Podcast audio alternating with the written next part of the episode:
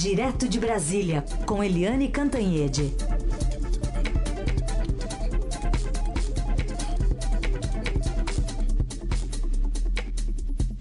Oi, Eliane, bom dia. Bom dia, Raicen, Carolina, ouvintes. Oi, Eliane, bom dia. Vamos começar falando sobre esse um presidente, 100 mil mortos, né? É, título, inclusive, da, da sua coluna, que traz essa reflexão sobre é, o presidente Bolsonaro, que tem uma estratégia de marketing para. tem jogado né, a culpa sobre o Supremo Tribunal Federal, sobre os governadores, sobre os prefeitos, e está em franca campanha, né? Pois é, o presidente Jair Bolsonaro, ele entra para a história, e isso é inegável, ele entra para a história com o troféu de pior condução é, da coronavírus, da pandemia em todo o mundo. O presidente Donald Trump também é forte candidato, mas o presidente Trump pelo menos aparece, fala, discute e tal. O presidente Bolsonaro só entra com frases que poderiam ser simplesmente é, simplesmente cômicas, né, patéticas, mas são muito mais do que isso. São frases graves e o símbolo delas é e o e daí? E daí? Depois ele falou, é, depois do Idaí também, você tem várias outras, né? Que era a histeria da imprensa, que era a gripezinha, ah, eu não sou coveiro, ah, lamento, mas todo mundo vai morrer mesmo. E até o último minuto o presidente continua insistindo nesse tipo de manifestação, porque todo mundo se lembra que na live de quinta-feira o presidente falou que, olha, e são quantos mesmo? Ah, são 100 mil mortos. Ah, tá, mas vamos tocar a vida. Tocar a vida. E aí ele falou: vamos buscar uma solução para se safar desse problema.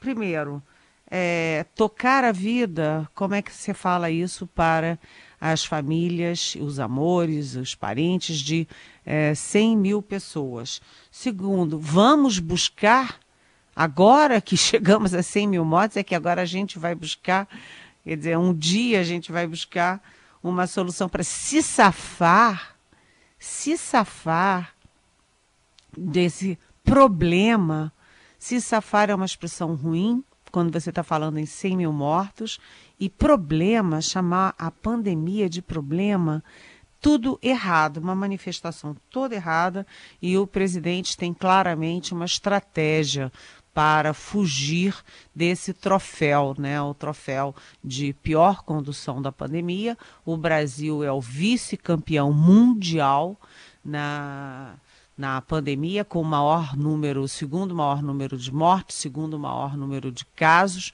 só atrás dos Estados Unidos. E o presidente insiste que a culpa é do Supremo Tribunal Federal, que, segundo ele, jogou a responsabilidade para os governadores e prefeitos. A gente sabe que não foi bem assim.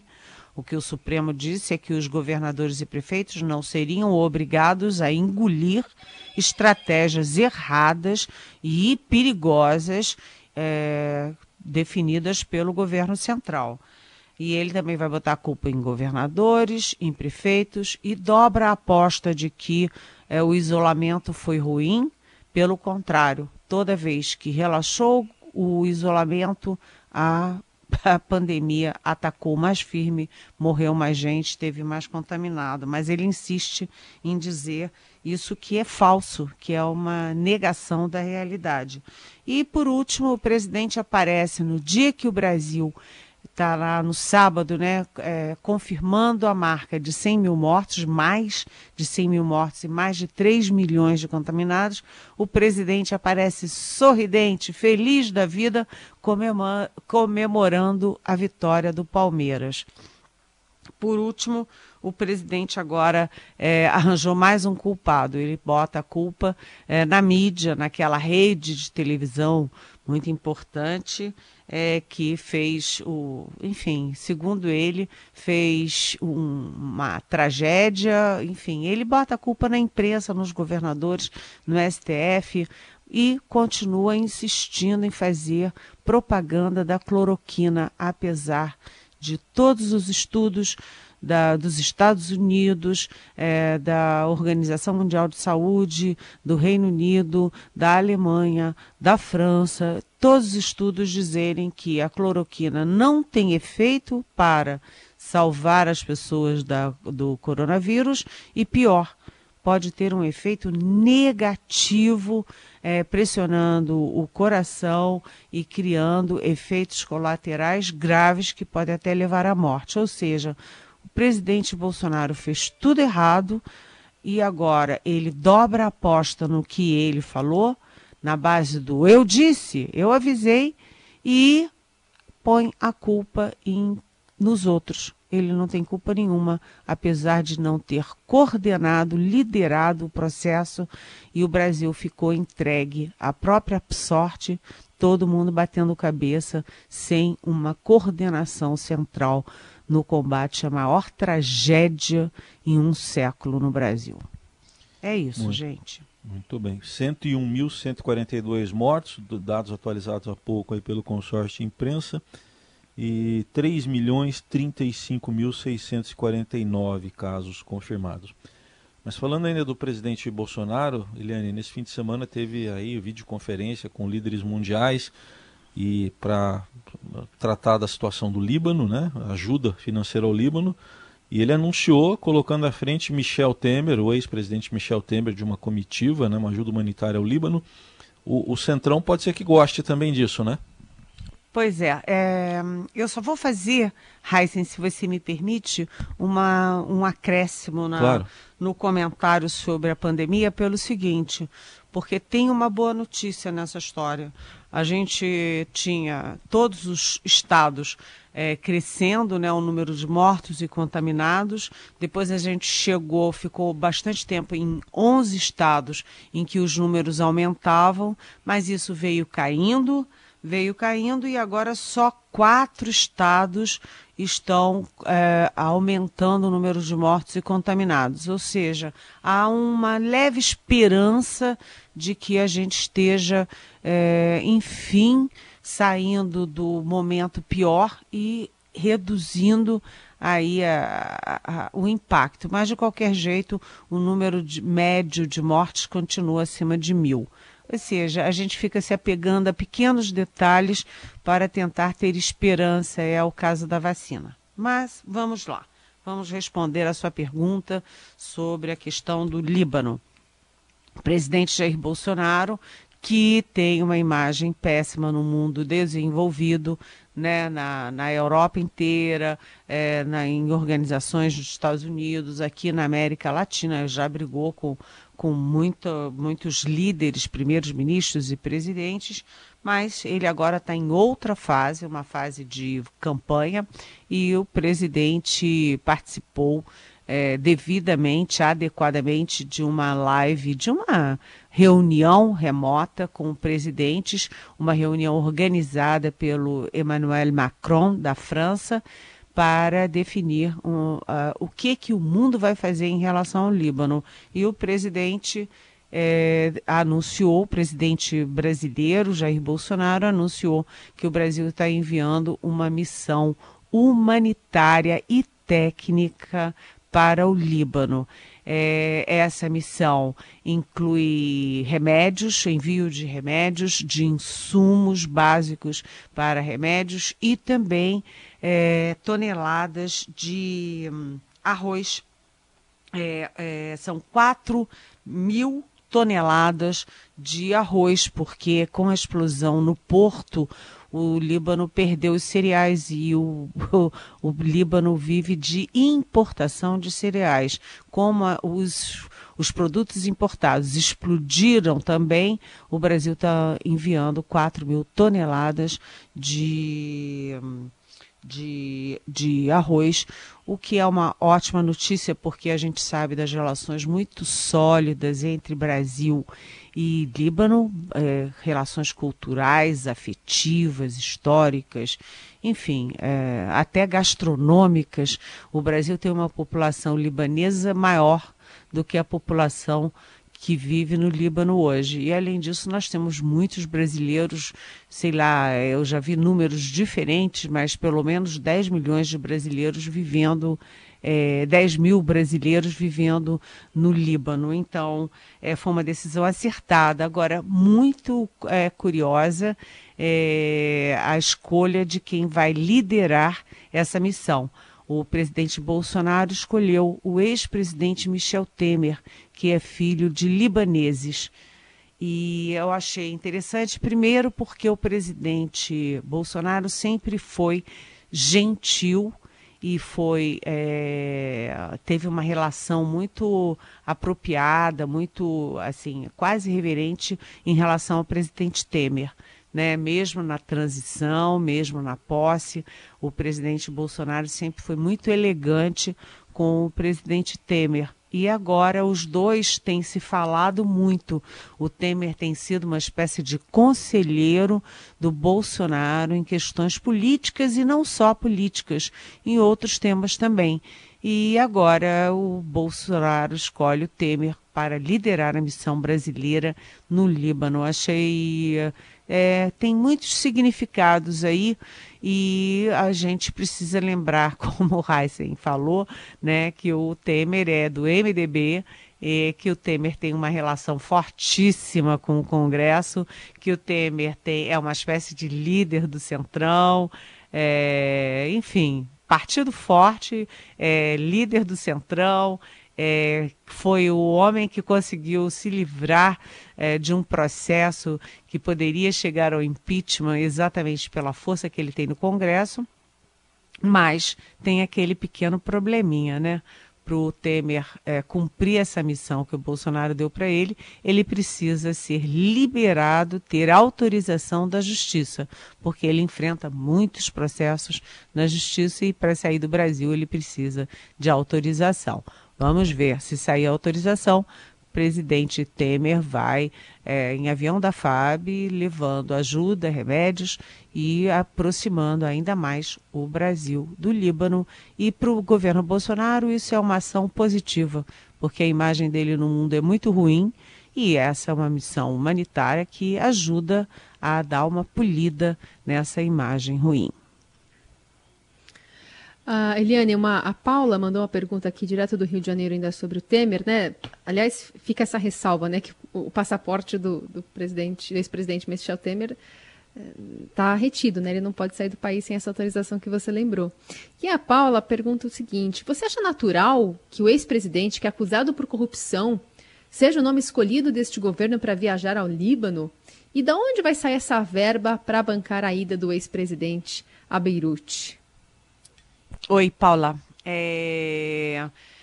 Bem, o presidente Temer, ele tem legitimidade quando se trata de Líbano, porque ele é filho de libaneses, ele tem uma repercussão muito forte na comunidade libanesa aqui no Brasil, ele é conhecido no Líbano, portanto, do ponto de vista de legitimidade é, política representativa, ele tem.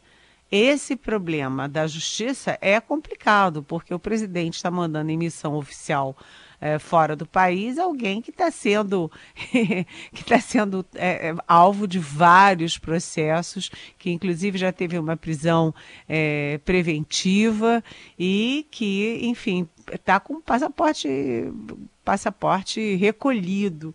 É complicado, viu, Paula? Porque é constrangedor. Ele, ao chegar ao Líbano, essas circunstâncias todas serão lembradas. Agora, quanto ao financiamento da missão, é, é o custo-benefício. Né? Ninguém pode ser contra uma operação mundial para ajudar o, o, Líbano nesse momento. Paula, é um preço que você paga, é o preço de um avião, preço de uma equipe, preço de uma estadia e do, do que você está doando. Mas, Paula, as relações mundiais são feitas assim. Né? É, quanto ao gasto financeiro, mesmo em meio à pandemia, e mesmo em meio a grandes dificuldades no Brasil, é um gesto de solidariedade que os países devem uns aos outros. Portanto, é, nós temos que é, entender que é necessário, que é importante. Agora, só um detalhe. Vou aproveitar a pergunta da Paula para falar um detalhe. O presidente Bolsonaro, apesar de todas as evidências de que é um, de que foi uma explosão causada pelo descaso, pela ineficiência, um produto altamente perigoso, é, estocado em lugar errado durante muito tempo, sem as condições adequadas, o presidente Bolsonaro ainda não descarta a possibilidade de ter sido um atentado. Ele, ao anunciar o envio da ajuda humanitária, ele deixou isso claro, que é, não se pode é, não se pode descartar a possibilidade de outro tipo de motivação, de, é, é, enfim, de que não foi só um acidente, mas que sim foi provocado. Vamos ver como isso evolui. A gente tem falado nesses últimos dias, Eliane, do cerco à Lava Jato, né? Você tem comentado muito esse assunto aqui. E agora se abre também uma perspectiva no Congresso de retomada de um assunto que está dormindo lá na gaveta, que é a prisão após condenação em segunda instância. Como é que pode ser isso, Eliane? É, essa é uma questão essa é uma questão muito complicada, porque a gente viu que o Supremo Tribunal Federal tinha a interpretação de que bastava a condenação em segunda instância para que as pessoas fossem presas. Aconteceu, por exemplo, com o ex-presidente Luiz Inácio Lula da Silva. Ele foi preso após condenação por um tribunal, né, pelo tribunal lá do Rio Grande do Sul. E uh, depois, em 7 de novembro do ano passado, o Supremo mudou esse entendimento e, por uma votação 6 a 5, ou seja, bastava que um ministro mudasse de lado para que o resultado fosse oposto, por 6 a 5, o Supremo decidiu que não, que tem que ser cumprido o trâmite em julgado previsto na Constituição, no artigo 5 da Constituição, e que esse trâmite em julgado é chegar em todas as instâncias depois de todos os recursos. E isso foi parar no Supremo, no, no Congresso Nacional porque para mudar essa compreensão você tem que mudar a lei lá no Congresso. É, o deputado Alex Manente, que é do Cidadania de São Paulo, ele apresentou um projeto que simplifica tudo isso, simplesmente transformando os recursos extraordinários e especiais em recursos é, revisionais apenas revisão. É, se eles passam a ser apenas revisão, isso significa que a decisão de segunda instância passa a ser considerada trâmite em julgado. É, é, uma, é uma quase uma questão semântica, mas que tem um impacto enorme. Isso está numa comissão especial. É, com a pandemia, o Congresso deixou de fazer reuniões presenciais, se deixou isso para lá, ninguém estava falando mais nisso. Mas o tema volta a ganhar relevância agora, é, porque você tem um cerco à Lava Jato, você tem o cerco da PGR, de parte do Supremo, é, do, do, do Conselho Nacional do Ministério Público, da Corregedoria do Ministério Público e do Congresso Nacional também.